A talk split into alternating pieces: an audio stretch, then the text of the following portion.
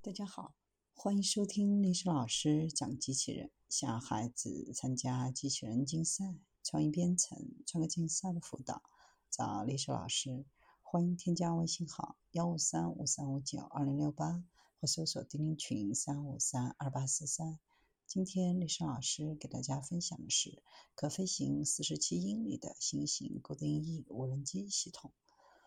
无人机公司日前推出了一种新型全电动垂直起降固定翼的无人机系统，旨在提高未来的交付能力。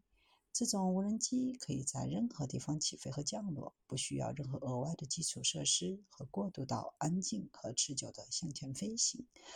这种无人机一次充电可以携带十三磅有效载荷，即使在恶劣的天气条件下，有效载荷也可以飞行四十七英里或六十八英里。目前，无人机的目标是中距离或最后一英里的递送，特别是在农村地区或者难以到达的，比如岛屿、山区、海上平台或船舶。这种无人机的最高速度为每小时九十三英里，特点是三降机制，可以单独和精确的脚车运送最多三个包裹到多个目的地。这种无人机可以提供两个中心包裹或一个大型包裹，整个过程是全自动，一个操作员就可以通过控制软件同时控制十架。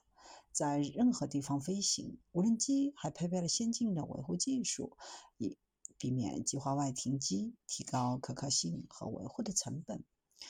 无人机的架构包括八个发动机、一个空速传感器、一个飞行控制器，还有一个与运营商的主通讯链路，由卫星提供备份。